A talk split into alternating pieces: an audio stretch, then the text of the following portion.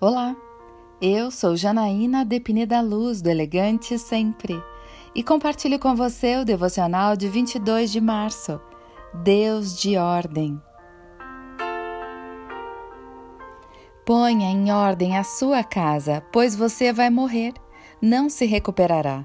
Segundo Reis, capítulo 20, versículo 1. Deus é um Deus de ordem. Assim criou o mundo, planejou em minúcias a arca de Noé, mapeou a distribuição da terra prometida e projetou nos mínimos detalhes como Moisés deveria construir a arca da aliança, por exemplo.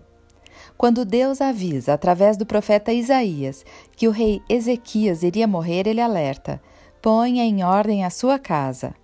A palavra do Senhor também nos ensina: tudo, porém, seja feito com decência e ordem. 1 Coríntios 14, 40. Pois Deus não é um Deus de desordem, mas de paz. 1 Coríntios 14, 33. Por isso, devemos também nos planejar e nos organizar. Anote tudo o que precisa fazer, depois passe a limpo numa agenda física ou digital, por ordem de prioridade, seja um curso, devocional diário, um novo emprego, a construção de uma família. Estabeleça metas, horários e prazos, caso contrário, o papel vai aceitar tudo, mas o relógio não. Visualizar o que se almeja ajuda a não perder o foco. Ensina-nos a contar os nossos dias de tal maneira que alcancemos corações sábios. Salmo 90, 12. Eu quero orar com você. Pai amado, sei que gostas de ordem.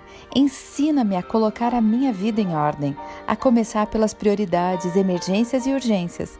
Que eu saiba organizar minha rotina, minha casa e meu trabalho para agradá-lo completamente.